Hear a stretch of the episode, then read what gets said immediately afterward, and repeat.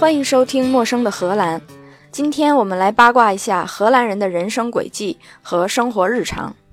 大部分荷兰人的生活轨迹归纳一下的话，就是先读书，义务教育到十六岁之后，要么工作，要么继续上大学。毕业之后，要么工作，要么去环游世界，然后再继续工作，要么生孩子，要么不生孩子，之后再工作，要么给雇主工作，要么自己开个公司。这就是一般人的生活轨迹，听起来好像一般稳定，一般无聊。但是如果靠近一点，仔细看看每个人的人生，就发现他们的人生轨迹都不太一样，都很精彩。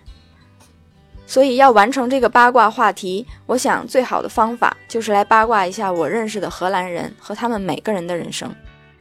我举的这些例子，或许是我的朋友，也或许只有一面之缘或者几面之缘。也或者是我的同事，可能也没有什么深交，这样我也能更客观地转述他们的故事。第一个跳进我脑子里的是 A 君，是个小伙子，今年三十五岁，消防队员，在机场工作，负责飞机起降时候的消防安全。荷兰的义务教育完成的时候是十六岁，之后他就上了中专学习消防，之后被消防队录取。在消防队工作的时候，认识了他妻子。他妻子比他大两岁，是意外调度。荷兰的急救、警察和消防是统一的一个调度系统。他妻子就是在这个系统里面代表警察做调度的，隶属于警察，同时也要协调急救和消防。他跟妻子两个人就住在他们长大的村子里，和他们父母住的地方差不多一百米，从来没有离开过村子。A 君绝对是一个妈宝男。从他跟妻子的互动就能看出这一点，从来没见过谁这么幼稚、任性、颐指气使。第一次认识他的时候，我们一起租船出去玩，当时他妻子就准备了各种各样的零食、点心、午饭，可是他一路在抱怨，一会儿说我们带面包了吗？妻子就从小冰箱里面翻出来面包给他，他又说没有加火腿的，都是加奶酪的吗？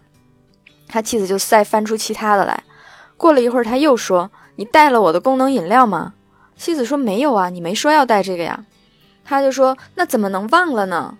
妻子说：“你喝可乐吧。”他接过可乐又抱怨：“一点都不凉。”每次看到他们的相处模式，我都特别火大，可是又不知道为什么，还是成为了朋友，还是一起去旅行，一次又一次的印证他的妈宝男的特质。出发之前，他妻子会收拾所有的行李。等出发到了住的地方，他就不停地给他妻子打电话。我的那个什么东西，你放在箱子里的哪儿了？有的时候我们聊天，问到他弟弟最近怎么样了，他如果有什么忽然想不起来的，就马上给他妈妈打电话。问了一个问题，得到答案就马上把电话挂了。他的生活有很多细节，都是以他自己为中心，随时所有人都要能和他联系。如此不可救药的妈宝男。他在工作里倒非常专业，非常的职业。让我印象最深的一次谈话，是我们在讲飞机起降的时候有哪些流程是必要的，哪些流程是可选。他跟我说，没有他们的信号，飞机是不能飞的。当时他就说，cannot，the aircraft cannot take off without our notification。我当时就说，这怎么可能呢？飞机不是不能飞，它是不应该飞。我们在文件里应该写成。Should not take off。他说不对不对不对，按我们的规则它就不能飞。我说可以飞。他说不能飞。我说怎么不能飞？他说不能飞就是不能飞。过了那么一分钟之后，我就觉得我好幼稚啊！我跟他争论这个有什么用呢？所以我就在文件里面写了 cannot take off。后面我仔细一想，他坚持这么说是有原因的，是因为他们从来没有怀疑过会有例外。是他们对一个流程完成度有百分之百的信心，而且他们跟同事或者合作的其他团队之间也有百分之百的信任。在他们的脑子里，这种错误从来没有发生，也不会发生的。还有一次让我见识到他行事之专业，是有一天我在帮他去规划中国旅行的行程，突然之间他的呼叫器响了，他马上起身就说：“有紧急，我要出发了。”一边说一边拿起衣服，拿了几样东西，几个箱子，跑到家门口。一到门口的时候，他同事的车子也刚好到达，他跳上车子就跟同事出发了。当时他那种坚毅的目光、炯炯有神的眼睛，还有特别沉着、熟练、城市化的行事风格，让我印象非常深刻，顿时对妈宝男刮目相看。这就是 A 君的故事。下面讲讲 B 君。我认识 B 君的时候是五年前，正是他人生至今最艰难的时候。当时他三十一岁，已经工作十年，有妻子和一个六岁的孩子。他是个训练员。负责训练去联合国参战的荷兰士兵的某些技能。我认识他的时候，他躺在医院里，因为在演习的时候发生意外，他的同事不小心把他打伤了，不是被一拳挥在脸上或者一脚踢在腿上那种打伤，而是被同事用榴弹打中了。之后他就被飞机运回荷兰，昏迷了几天，在荷兰的医院里醒过来，颈椎被打伤，腿也打断了。他在医院花了半年的时间才恢复了一部分功能，还不能走路。我当时就想，这什么意外啊？这同事也太傻了吧？怎么能做出这种事儿来？遇见他的时候，他正在恢复走路这个功能。人高马大的一个人，可以看出来原来是很健壮的，但是因为这半年一直在床上躺着，皮肤和面容都失去原来那种光泽。我问你是怎么看待这个同事，怎么看待这个意外，还有将来的职业生涯呢毕君说：“现在发生了这个事儿，也要看要多久才能恢复，努力恢复吧。不能跑步就游泳，靠练习无装备潜水，保持一下心肺功能，保持上肢力量，保持头脑清醒。希望再过个两年时间就能完全恢复，然后回到从前的职位上。如果不能恢复的话，就去读书，然后去做文职。”我说你不觉得很可惜吗？他说不会呀，日子总要过，还是要想在一个最合适的地方找到工作才行。我问他今天还有什么日程呢？他说下午要去参加心理辅导。我问是你辅导别人还是别人辅导你？他说都不是，是去参加打伤他的那个同事的心理辅导。我说那你们互相怎么面对彼此呢？毕君说：“这个同事正在面临他有生以来最艰难的一段时间，他受的伤比我受的伤更严重。发生这个事儿之后，我一天一天在恢复，可是他因为没有办法好好休息，总是不停的做噩梦，白天不停的晃神，一直没办法恢复。不管我怎么跟他说，这是个意外，不是他的责任，是训练员没有组织好，应该是我的责任。”但是这个同事都没办法面对这个事实，我能看得出来，B 君一脸的遗憾，一脸的惭愧。他一直坚持坐轮椅去参加这个同事的心理辅导，希望有一天他能睡个好觉。B 君还说，身体强壮非常重要，因为身体是可以带你去你想去的地方，实现你想要做的事儿。受伤之后，就更清楚地认识到这一点。他看到这个同事年轻强壮，但是因为心里面有个结，就没办法好好使用这么强壮的身体。他就为他觉得很惋惜，说如果有一天这个同事意识到自己浪费了一段青春的话，一定会很后悔的。这些都是当年的对话了。转眼五年过去了，现在 B 君已经继续在做他的训练员了，每天跑步、跳高、游泳、潜水、格斗，不亦乐乎。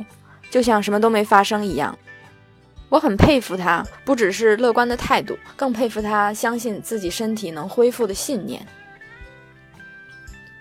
提到 B 君，我又想到了跟他经历相似的 C 君。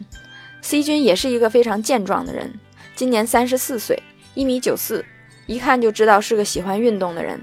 他的工作是维护电网的低压端，如果什么地方停电了。他就会跑到那个区，从变电器开始一路查，查到入户的电缆，排查到原因之后就维修。他乐观，热爱工作。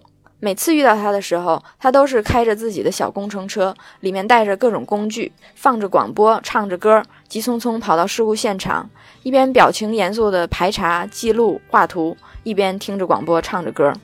解决了问题之后，就把工具箱收拾干净，装在小车里，听着广播，唱着歌，去下一个事故现场。我一直以为他的人生就是最平淡的那种，念书上中专，变成一个电工，到了今天有了足够的经验，只要听听广播，唱唱歌，就可以解决大部分的问题。可是当我看到他的简历的时候，就发现里面有一年半是空的。我问他这一年半做什么去了，他说出了个小意外。年轻的时候，他是一个风筝冲浪的选手。风筝冲浪就是在人站在冲浪板上，手里拉着一个特别大的风筝，靠着风力带着自己在海上冲浪。那一年他十六岁，冲浪的时候忽然间遇上了一个阵风，他就以一百多公里一小时的速度飞到天上，等掉下来的时候，已经不知道掉在哪儿了。尝试过这个运动的朋友都知道，那个风筝是用一个扣子挂在腰上的。当时他解开扣子扔掉风筝，花了几秒钟。就在这几秒钟里，已经从海里飞到了直线距离百米远的沙海边的沙丘上，先挂在树上，然后掉在地上。等他朋友找到他的时候，他已经昏过去了。他自己也不记得具体的，他只记得自己飞起来，然后把锁解开，之后再醒来就在医院里了。人问题倒是不大，只是两条大腿骨都断了。之后一年半的时间一直在轮椅上，我完全不能想象我眼前这个每周都要跑到海边飞两次的人，两条大腿骨都是断的。这就让我想到《射雕英雄传》里边的曲成风，应该是稳坐轮椅指点江山那种，而不是站在我面前听着广播唱着歌的样子。他花了一年半时间让骨头恢复好，然后又花了十年的时间带着两根长钉子继续保持运动，坚持恢复。十年之后，也就是两年前，又重新开始了风帆运动。我问他会不会有心理阴影，不能换个更安全的运动吗？他说不会，那是个意外，是可以恢复的。如果再出现意外的话，还可以重新恢复一次。从这两个人的故事里，让我看到的就是他们坚信自己的身体可以恢复。自从我开始做运动理疗，就有不少国内的亲戚朋友跟我抱怨腰酸腿疼、膝盖疼，需要按摩。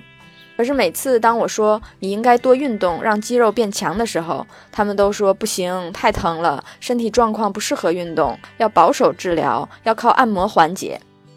我说你已经按了这么多年了，也没恢复啊，应该试试运动恢复，每天多做练习，慢慢增强肌肉的支撑，既可以缓解疼痛，又可以恢复功能。然后大家就有各种各样的理由，没时间，要接孩子，每天下班太累了，要照顾家。总是临时有事儿，云云，总之就是干嘛的时间都有，就是不能坚持运动。跟荷兰人这种终身运动不放弃的习惯跟信念比起来，我的亲戚朋友们，你们不惭愧吗？B 君跟 C 君的故事不是奇迹，我也看到很多人都可以通过运动恢复各种各样莫名其妙、严重不严重的伤。找我咨询按摩的朋友们，还是选择相信运动可以解决很多问题吧。而且我们的年纪并不能阻止我们身体恢复。到了这个年纪，身体并不一定要一天比一天更差。今天我们就八卦 A 君到 C 君的人生，下一次我们从 D 君讲起。以上就是今天的内容，陌生的荷兰，下次见。